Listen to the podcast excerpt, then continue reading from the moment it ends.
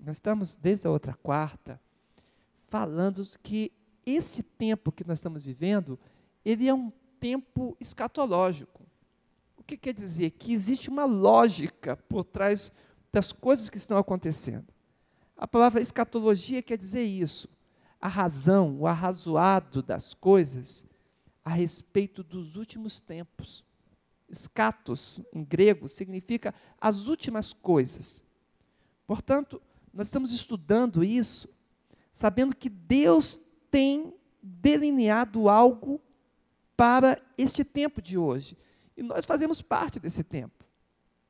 Às vezes, quando você olha ao seu redor e você começa a perceber crise mundial, banco lá com problema, empresa com problema, outra empresa é, é, abarcando as outras, uns bancos crescendo, outros caindo, os países em conflito, o que, que está acontecendo ao redor? E às vezes nós nos sentimos tão pequenos. Eu quero te dizer hoje, no nome de Jesus Cristo, você faz parte do plano de Deus para essa geração. Amém? Deus tem te designado para isso. E nós estamos aqui olhando com um olhar, irmãos, bíblico, a respeito do que Deus quer revelar para nós. E quando você observa esse sistema global, você percebe que parece que está se delineando algo conforme o Apocalipse diz. Porque nós vimos na outra quarta-feira exatamente isso, que quando a Bíblia fala do império do anticristo. Nós colocamos aqui o nome a besta, né, do Apocalipse. A Bíblia usa esse nome. Também chama de um homem da iniquidade ou do anticristo. Mostra que um governo mundial acontecerá no final dos tempos. Mas esse governo ele não acontece, não surge do nada. As coisas vão se delineando, as coisas vão se aglutinando e vão conduzindo como entrando num curso para que todas as coisas possam ser consumadas ao final dos tempos. Agora, nós fazemos parte disso. Enquanto o tempo inteiro está sendo consumado, a tua vida é um espelho disso. Alguns estão mais adiantados. Tem gente que já enfrentou aí a besta do apocalipse, que às vezes é teu vizinho, às vezes está pertinho de você.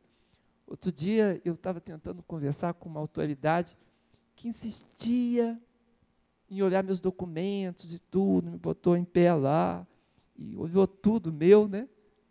E eu falei, o senhor já viu tudo, falta alguma coisa? Ele olhou e falou assim, talvez ainda falte alguma coisa. Olhou para Deixa eu olhar o carro de novo. Olhou o carro tudo novamente. Eu não sei se eu tenho um biotipo criminoso. Mas nessas situações, quando as, e essas coisas acontecem, você já ficou meio irritado com isso? Quando você é questionado da sua integridade e você fala sobre justiça. Mas o nosso orgulho, irmão, ele tem que ser tratado mesmo, sabia? Quando a gente fala de orgulho ferido, é porque o orgulho tem que estar ferido mesmo, para que se quebrante. E a gente veja que, no fundo, nós não somos nada mesmo. Compreende? Então, quando você tem um enfrentamento, você percebe que esse enfrentamento ele está sendo gerenciado pelo mal contra você, é diferente. Quando você percebe que alguma coisa está acontecendo porque o nome de Cristo está sendo proclamado e você tem aí uma contrariedade ao nome de Cristo, é porque um espírito anticristo está se manifestando. Então, naquele momento, é o teu apocalipse que você precisa resolver. Mas isso não é só em termos individuais. Deus delineia isso também na humanidade. Então nós temos dois movimentos. O teu movimento individual da sua vida, o seu tempo de vida, e o teu tempo em relação ao tempo de Deus. Compreende isso? São duas engrenagens rodando, uma maior, mais lenta, e uma pequenininha rapidinho, que é a sua vida. Então, quando nós olhamos para esse tempo grande, nós vemos as coisas confluindo para um objetivo. Observa.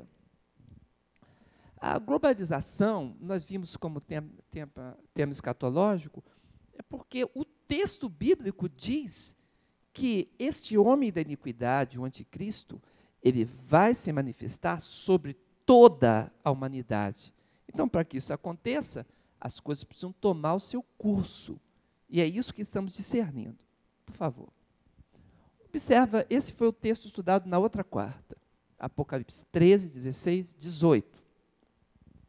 E faz que a todos, pequenos e grandes, ricos e pobres, livres e servos, lhe seja posto um sinal na sua mão direita ou nas suas testas, para que ninguém possa comprar ou vender. Observa que está falando de um sistema econômico, né? E um sistema, quando fala ninguém, quando inclui pequenos, grandes, ricos, está falando o quê? De um sistema que envolve o globo todo. Observa que, para isso acontecer, algumas coisas precisam tornar o curso para que ninguém possa comprar ou vender senão aquele que tiver o sinal, ou o nome da besta, ou o número do seu nome. Aqui é sabedoria. Aquele que tem entendimento, calcule o número da besta, porque é o número de um homem, e o seu número é 666. Nós vamos ver depois, não hoje, especificamente, o que aconteceu com esse número durante a história e o que, que esse número especificamente, 666, tem a nos dizer. Mas, por hora, pensa o seguinte: quando eu falei com vocês, desde o ano passado, a respeito dos números na Bíblia e dizendo que eles têm significado, nós apresentamos o número 5 dizendo que ele e os seus múltiplos, né, 10, 20, vão, vão multiplicando as potências de 10, né, de mil, de 100. O número 5, ele é um número de força. Ele tem a ver com colocar ênfase nas coisas. O número 7, ele é um número relacionado com plenitude, coisas completas. Por quê? Porque eu tenho 3 relacionado ao céu. Nós temos Deus trino no céu. Então o 3 está relacionado ao céu. Agora, o 4 é relacionado à terra, por causa das quatro direções. Então, é um, são números usados na antiguidade com um certo simbolismo. Agora, se 3 é céu e 4 é terra, 3 mais 4 costuma, na base 10, dar 7. E se dá 7, nós temos coisas do céu e coisas da terra. Então é um número de plenitude que abarca todas as coisas, compreende? Então sempre que vai falar de plenitude, de algo que seja tenha uma manifestação espiritual e material ao mesmo tempo, o sete vai estar incluído aí. Mas o seis ficou aí no meio, não é verdade? Todos os números têm significação.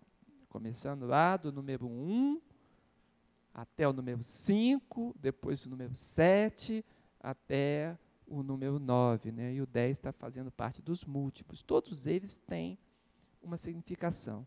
Mas o 6, porque ficou aí no meio entre a plenitude das coisas e a força, ele passou a ser, na antiguidade, um número rejeitado. Era como se ele não pertencesse a símbolo algum. Então ele passou a representar o homem em fragilidade. Ele não está completo, não é sete. E ele não é forte como cinco, ele está no meio. Então é dúbio, é frágil. E daí a significação de um número relacionado ao pecado. Então é um número de homem e de homem do pecado. Por isso, o seis está dizendo aqui, porque esse número é um número de um homem. Então, nós não podemos relacionar o 666 simplesmente a uma corporação, a um país ou a um grupo de países. Será uma pessoa mesmo, um homem. E este homem ele terá esta manifestação, que eu quero explicar depois, com mais cuidado, um pouquinho. Ok? E três vezes 666 está mostrando bastante iniquidade e uma espécie de contrafação da obra de Deus, porque Deus seria a perfeição da perfeição, né? Santo, santo, santo. 777, né? Então, fica se tornou no mundo místico um número execrável, né? um número ligado ao demônio, ligado à, à completa iniquidade. E ele, de cabeça para baixo, 999, da mesma coisa.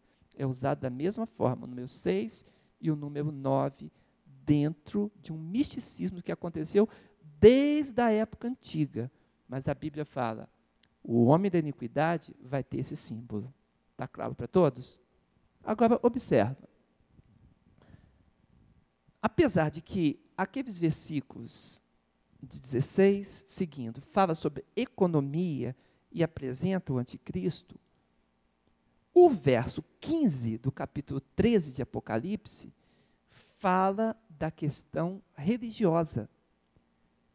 E foi-lhe concedido que desse espírito à imagem da besta, para que também a imagem da besta falasse, e fizesse que fossem mortos todos os que não adorassem a imagem da besta. Se fala de adoração e de imagem, porque nós vamos ter aqui a questão da idolatria, se colocou isso, então, esse império, esse conglomerado de poder que se manifestará plenamente, tendo um homem à frente, não será só econômico, fazer que venda ou que compre através da sua própria senha, mas está relacionado também com religião.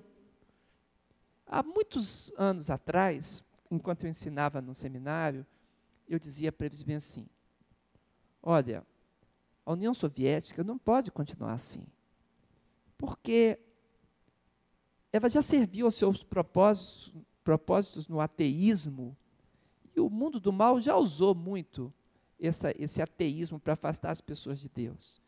Mas quando eu leio o Apocalipse, eu vejo o futuro, as pessoas muito mais religiosas e apegados à idolatria. Também é feitiçaria, nós vamos ver. E a União Soviética era ateia. Falei, então, esse sistema será substituído por um sistema de credulidade e vai ser ligado à idolatria e vai ser ligado também à feitiçaria. Aí as pessoas falam assim: é, pastor, dá para dormir com um barulho desse? União Soviética, é a maior potência que a gente tem no mundo, vai acabar?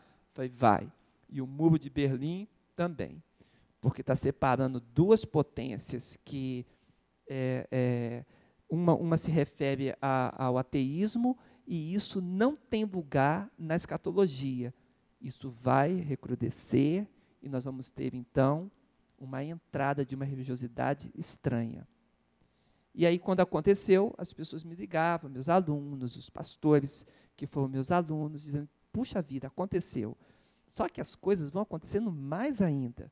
Nós vamos ter, cada vez mais que nos aproximamos do final dos tempos, os corações das pessoas mais crédulos e menos ateu. Mas essa credulidade é uma credulidade voltada a qualquer coisa. É por isso que nós precisamos pregar o evangelho, o evangelho da forma mais nítida e mais doutrinária possível, porque as pessoas têm tendência hoje a acreditar em qualquer energia, qualquer espírito, qualquer objeto novo de adoração, porque nós estamos nos aproximando de um tempo em que ficará nítido a diferença daqueles que servem um Deus único e daqueles que servem uma multiplicidade de espíritos num conglomerado religioso. E isto é o grande segredo do Apocalipse. Então, anda mais um pouquinho. Aliás, volta um pouquinho só. Aquela estátua que eu coloquei, depois nós vamos tratar dela ainda em outra época, estátua da época do rei Nabucodonosor, lá na Babilônia, que ele, que ele sonhou aquela estátua, cada parte dela representa um império, né? sendo que o final é, é ferro com, com barro, né? o ferro é o império, império romano e ferro com barro, o último império mundial que ainda vai acontecer, que é o do anticristo. Né? Então, desde a da, da cabeça de ouro, que é o Império Babilônico, Davi fala com toda clareza: a cabeça de ouro és tu, rei. E aí ele vem discernindo todas elas, até chegar o tempo desse rei futuro, que nós vamos ver como isso será. Então, imagem de adoração, eu coloquei aqui para ilustrar a imagem de Nabucodonosor. Por favor. Então, Apocalipse 13, 15, ele diz respeito a uma religião global. É claro que esse movimento é escudado, o verso 16, 17, 18 fala isso, né, por um controle da economia. Um grupo muito forte da economia. Mas a tendência é exatamente uma religião global em que consiga fazer um sincretismo, uma junção de muitos tipos de crença, e nessa junção total haverá uma rejeição do Deus único, do Deus que criou todas as coisas. Como eu falei, as coisas vão se configurando. Então, nós temos um movimento de unidade. Eu coloquei dois apenas hoje, por causa do nosso tempo.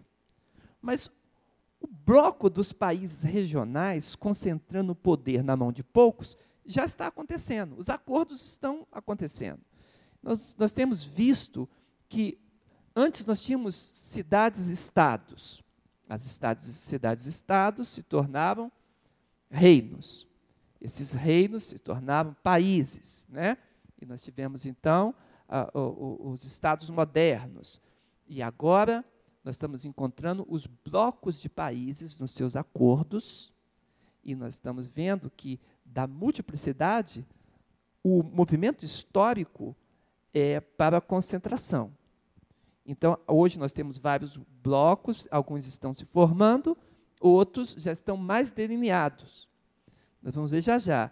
E nós temos também é, tudo que é muito diverso vai tentar se concentrar. Isso acontece, inclusive, no poder das agroindústrias, né? que vão revisar alguma coisa, vamos ver já já a respeito da biodiversidade. Por favor. Aqui é só uma demonstração muito simples desses blocos econômicos, né? vários pactos, União Europeia, e, e é, uma tentativa, aqui é econômico, mas o, o que a Bíblia mostra é que, ao final, não vão ser tantos grupos, não, vão ser bem poucos. Né? E nós vamos ter dez. No final, nós vamos ter dez. É a quantidade, nós vamos ver no Apocalipse, por que dez? Dez grupos de comando é, assim com proeminência sobre o mundo todo, e esses dez grupos que sobraram de todos esses acordos, das coisas que vão acontecer daqui para frente, eles vão ainda ter um líder. E esse líder desse grupo de dez é que será, de fato, esse momento histórico, escatológico da manifestação do anticristo. Então, só para dizer que existem acordos acontecendo e que isso vai crescer. Essa é a tendência, olhando para a Bíblia. Por favor. A Bíblia fala, nós lemos o Cavaleiro do Apocalipse, os cavalos, e vimos falar sobre fome. E a fome tem crescido bastante no mundo. E eu tenho olhado isso aqui, tem me feito orar a respeito disso, e estou muito pensativo, irmãos. Queria compartilhar com vocês, para vocês pensarem também a respeito disso. Né? Nós estamos fazendo algo que nunca fizemos na história da humanidade. Nós estamos. Como é que se chama? Desensinar. Qual é o nome disso? Tem uma palavra para isso? Moacir. Hã? Deseducar. dizer alguma coisa, ok? O, essa regressão mesmo. Durante toda a história da humanidade, os homens souberam plantar. Eles sabiam plantar e sabiam guardar as suas sementes para o tempo necessário de plantar de novo. Isso nunca esteve sob o controle de alguém. Como Deus deu esse sistema para a face da Terra, nós então passamos a observar o ciclo das coisas e as plantações aconteciam de forma muito, muito simples. Mesmo nos momentos de fome e pestes e coisas que já aconteceram, sempre houve uma uma provisão. E as pessoas enfrentavam e aprendiam a lidar com isso. Essa agricultura rural, ela já tem aí, olhando para a história da humanidade, um bocado de tempo, pelo menos uns 10 a 12 mil anos né, que os homens plantam sobre a terra. E essa plantação se tornou uma sabedoria, uma sabedoria dos povos. Os povos sabem plantar. Mas tem acontecido uma coisa estranha. Não sei se isso vai progredir para esse lado ou para outro.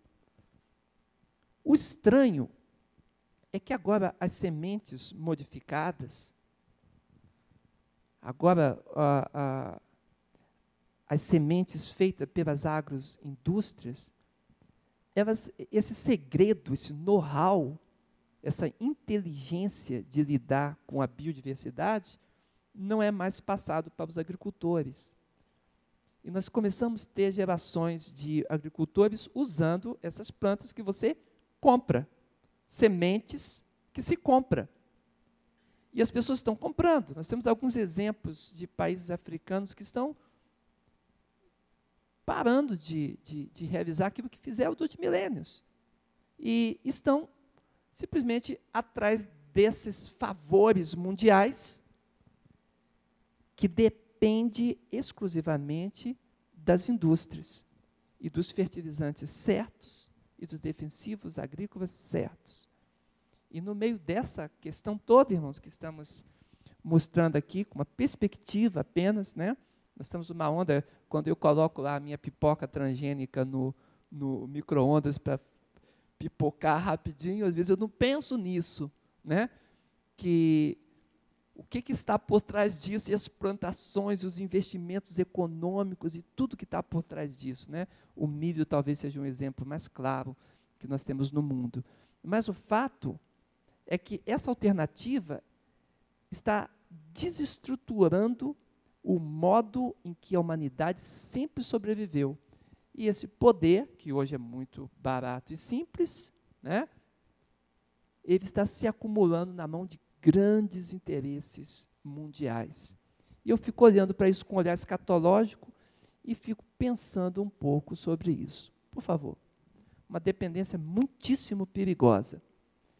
Mas a globalização da religião fala da idolatria, porque diz que haverá uma imagem, uma imagem específica. E através dessa imagem, grandes feitos vão se realizar. As pessoas vão poder até falar, colocar suas orações de uma forma que essa imagem vai responder esse tipo de orações. É isso que diz o texto. Mas quando a gente olha para a Bíblia Sagrada, a gente vê que a idolatria é exatamente um ponto de, de, de contrassenso. Ela bate contrário a tudo que a Bíblia fala. Porque a Bíblia, quando fala da idolatria, ela fala de uma forma muito forte. Existe uma rejeição de Deus, do coração de Deus ao movimento idólatra. Eu peguei apenas poucos textos. Apocalipse 2:20. Mas tenho contra ti que toleras Jezabel, mulher que se diz profetiza, ensinar e enganar os meus servos, para que se prostituam e comam dos sacrifícios da idolatria contra o coração de Deus. 1 Pedro 4,3. O apóstolo fala: porque é bastante que no tempo passado da vida fizéssemos a vontade dos gentios, andando de soluções, concupiscências, borrachices, glutonarias, bebedices e abomináveis o quê? Idolatria. A idolatria, irmão, ela é terrível, porque ela retira a glória de Deus e faz com que o objeto de adoração, de culto e de veneração seja infinitamente aquém de quem Deus é. Em vez da pessoa buscar o Deus vivo, o Deus essencial, o Deus que criou todas as coisas, que emana todas as bênçãos dele, as pessoas fazem uma semelhança de algo que está no céu, na terra ou embaixo da terra e invocam a criatura ao invés do Criador, que é bendito eternamente. É isso que diz Romanos capítulo 1. Então, Deus, quando vê esse desvio, o coração dele é contra. Atos 17, 16, o apóstolo Paulo fala bem assim: é, e enquanto Paulo os esperava em Atenas, Lucas que está narrando, o seu espírito se comovia em si mesmo, vendo a cidade tão entregue a quê? A idolatria. Então, o conselho do apóstolo Paulo em 1 Coríntios 10, 14 é o quê? Fazer o quê com a idolatria? Fugir da idolatria. A gente não pode paquerar a idolatria. Outro dia eu estava passando num, num lugar, uma loja, num shopping, que vendia muitas esculturas e imagens e ícones e um monte de coisa. E eu passei, normalmente eu passo assim, porque a gente está tão acostumado adorar a Deus e clamar ao Deus que nos responde, sem precisar de, desses subterfúgios, né? Mas eu parei e fiquei olhando a vitrine, aí uma senhora muito simpática, com um sorriso bonito, falou: O senhor deseja alguma coisa? E eu fiquei olhando assim, tinha idolatria de cristal, tinha idolatria de, de prata, de ouro, de vários tipos. Eu falei, eu nunca pensei que idolatria fosse algo tão bonito. E ela olhou para mim e falou assim: não entendi a frase. Eu falei, desculpa, é porque isso aí é bonito. Ela falou assim: a intenção é essa, eu estou vendendo. O senhor quer comprar alguma? Eu falei, não, não quero comprar, não, mas eu não tinha parado para olhar que é bonito. Ah, seduz, né? É bonito, porque são obras de arte. Mas se você coloca o seu coração no objeto, ao invés do seu coração estar no Deus invisível, que tudo vê, você desviou a tua fé do objeto. Você compreende isso? Amém, irmãos? Então, a questão não é o, o, o objeto de arte em si, porque é arte, e parece que está cada vez mais bonito, está cada vez mais elaborado. Mas o que o coração de Deus não aceita é porque se você coloca a tua fé no objeto, você desviou do centro de todas as coisas que é o próprio Deus. É como se você trocasse Deus por uma coisa. Você compreende isso? Em vez da, da, da minha filha vir falar comigo e me abraçar, ela pega a minha foto e fala: Ô oh, pai, que legal, e eu estou do lado dela. Sara, olha para cá, eu estou aqui, fala comigo. Sim, pai, eu falo com o senhor, entende? É, é, é, um, é um desvio, é um contrassenso, e Deus está aqui querendo falar com a gente, querendo se relacionar conosco. Então, a idolatria, ela faz parte de, de uma contrafação, é um jeito que o inimigo tem de fazer com que as pessoas não olhem para o Deus verdadeiro e se desviem para algo que realmente é belo e traz alguma emoção, é claro que traz, traz lembranças e, e simbolismos, e, e tudo isso é muito interessante, mas não é adoração verdadeira. Amém, irmãos?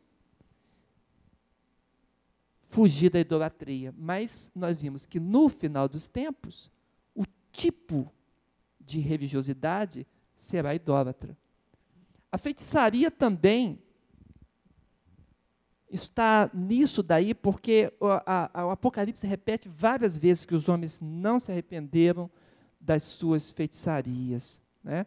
Apocalipse 18, 23 fala bem assim: E luz de candeia não mais brilha, não, não mais luzirá em ti, e voz de esposo e de esposa não mais em ti se ouvirá, porque os teus mercadores eram os grandes da terra, está falando do império do anticristo chamado de a Grande Babilônia no Apocalipse.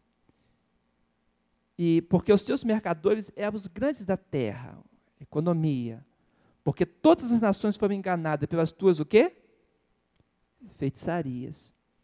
O que é uma feitiçaria?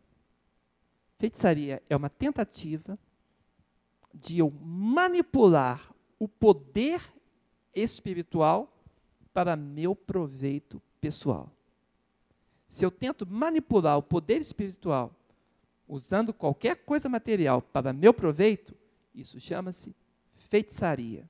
Feitiçaria. O, o, o, feitiço, o jeito de lidar com, com, com, a feitiçaria, a Bíblia ela, ela mostra também que o coração de Deus ele rejeita completamente a feitiçaria. Inclusive, uma coisa muito interessante, outro dia alguém me perguntou, é, assim, você tem, eu, eu estava no, num lugar espiritista que tem muita autoridade aqui no Distrito Federal, e alguém de lá me perguntou bem assim, na nossa conversa tão, tão, tão boa e tão agradável, a pessoa falou assim, então, você é um pastor? Eu falei, sou. Então, você tem autoridade de expulsar todos os espíritos que tem aqui.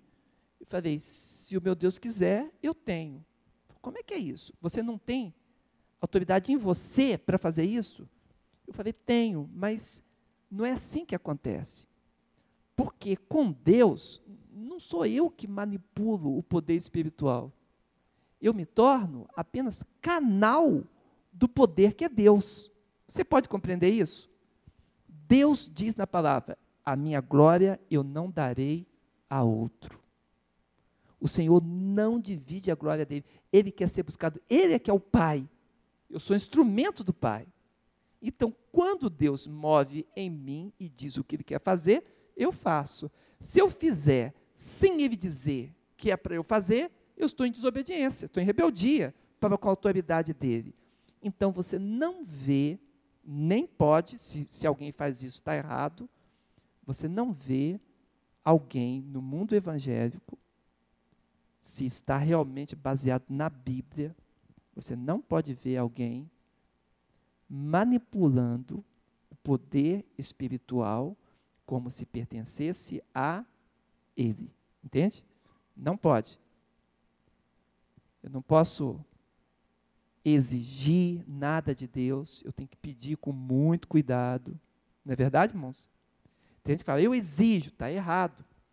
Fala assim, é a maldade da pessoa? Às vezes não, às vezes falta conhecimento bíblico. Né? Nem sempre é maldade, a gente às vezes acha que tudo é maldade, não é. Às vezes falta um conhecimento bíblico, um contato mais, mais, mais delicado com Deus. De Deus, irmãos, ninguém escarnece. E ninguém. Ele fala assim: o que, que você tem que você possa me dar primeiro? Qual é a resposta? Nada. Então, eu falando para esses nossos amigos naquele lugar espiritista, falei: só se o meu Senhor quiser. Aí tudo bem. Se ele mandar, a gente faz. Se ele não mandar, a gente espera. Amém? Que é um princípio para a tua vida que vai te abençoar muito. Se Deus mandar, você faz. Se Ele não mandar, você aguarda. Você recebe isso?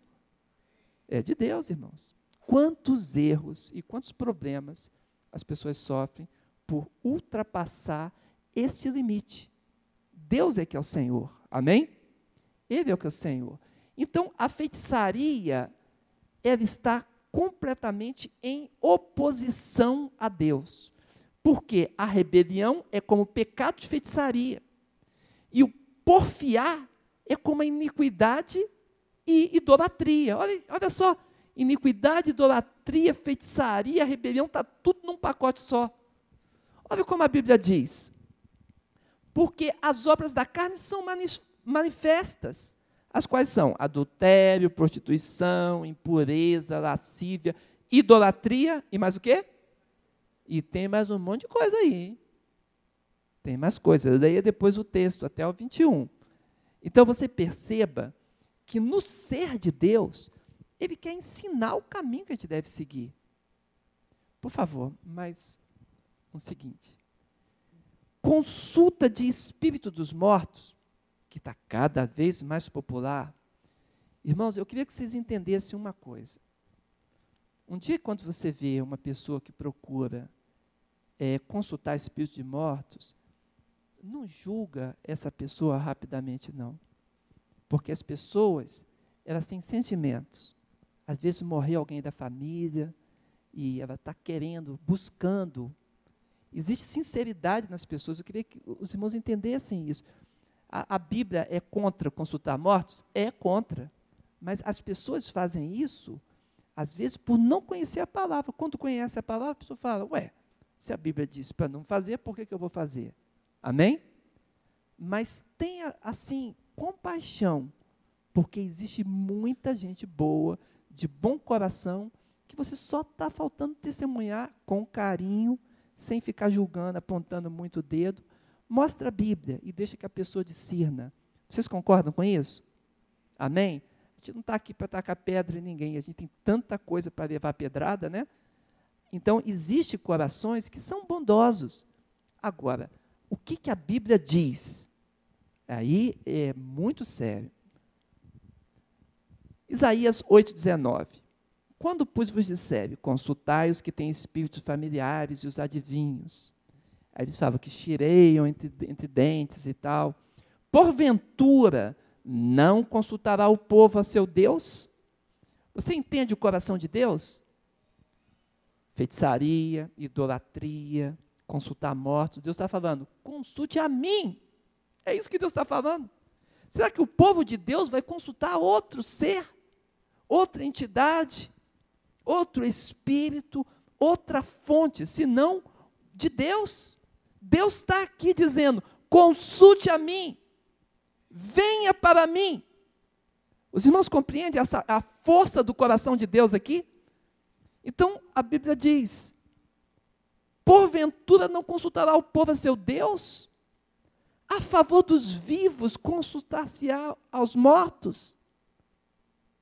O versículo seguinte, o verso 20, fala bem assim: a lei e ao testemunho. Se não falarem assim, jamais verão a alva, e passarão pela terra duramente oprimidos. Observe, irmãos, a consulta a mortos traz opressão. Traz opressão. Na verdade, a gente não alcança os mortos, porque a Bíblia diz que tem um abismo separando, né? e não tem como um passar de um lado para o outro. O, que estava lá no, no Hades falou com Abraão, Jesus Cristo conta. Deixa, pai Abraão. Alguém falou assim: não tem como, não pode. Eles embaixo já têm a lei e os profetas. Ou seja, a Bíblia. A lei e os profetas é a Bíblia, os testemunhos. Por isso que o texto diz: a lei é o testemunho. A lei e o testemunho de Deus é a palavra. Então, Deus é quem quer ser consultado. Por isso, Deuteronômio fala bem assim: não se achará quem faça passar pelo fogo a seu filho, nem feiticeiro, nem encantador, nem quem consulte a um espírito adivinhador, nem mágico, nem quem consulte os mortos.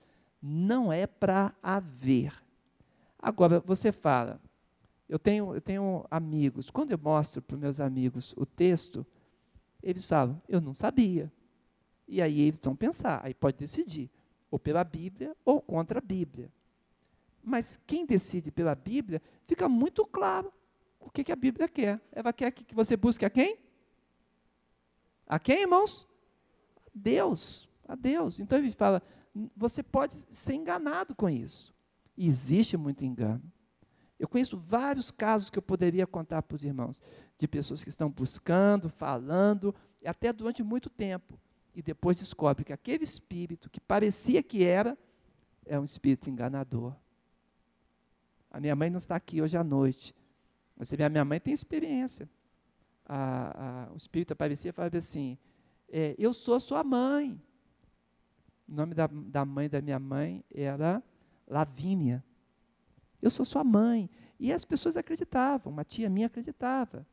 Até o dia que ela não quis mais o contato e aquele espírito forçou aquele contato na minha tia e ela endemoniou. E aí as coisas aconteceram e o Espírito um dia, dentro da minha casa, no culto de oração, declarou para toda a nossa família que ele de fato não era mãe, mas que ele já estava enganando a minha tia há quanto tempo?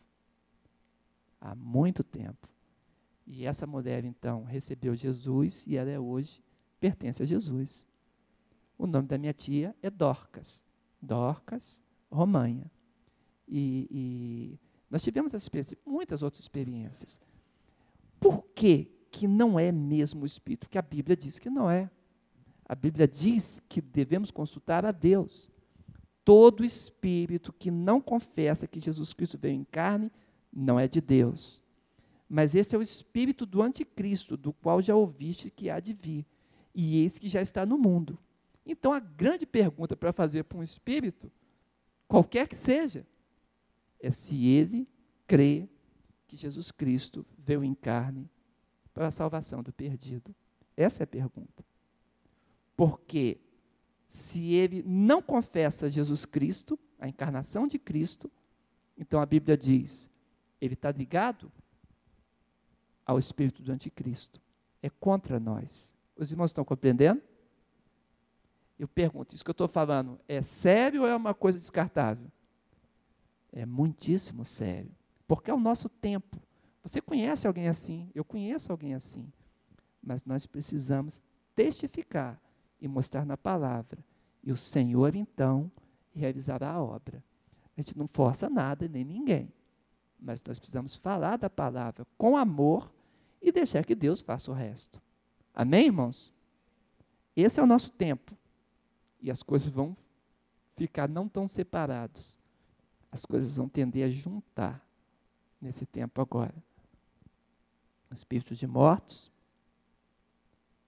tentativa de manipulação do poder espiritual, feitiçaria, idolatria. Essa é a religião que está se configurando. Utilização de relíquias, idolatria, superstições. É isso que vai acontecer nesse tempo agora. Só mais uma para eu terminar, por favor. Na quarta-feira que vem, nós vamos olhar outra vez a era de Laodiceia, mas com os olhos agora da globalização da religião, ok? Então você pode é, é, olhar Apocalipse 3, Laodiceia, e nós vamos trabalhar na próxima quarta Laodiceia e entendendo ainda a globalização da religião. Só na outra é que nós vamos fazer as perguntas. Vocês concordam assim? Pode ser? Para eu poder acabar meu tema? Então vamos orar. Amém. Amém. Vamos fechar os olhos, pedir a graça de Deus. Senhor Deus, louvado seja o teu nome. Pai, eu te dou glórias, glorifico a ti pela Bíblia, Senhor. Porque cada um pode achar o que quiser, um acha uma coisa.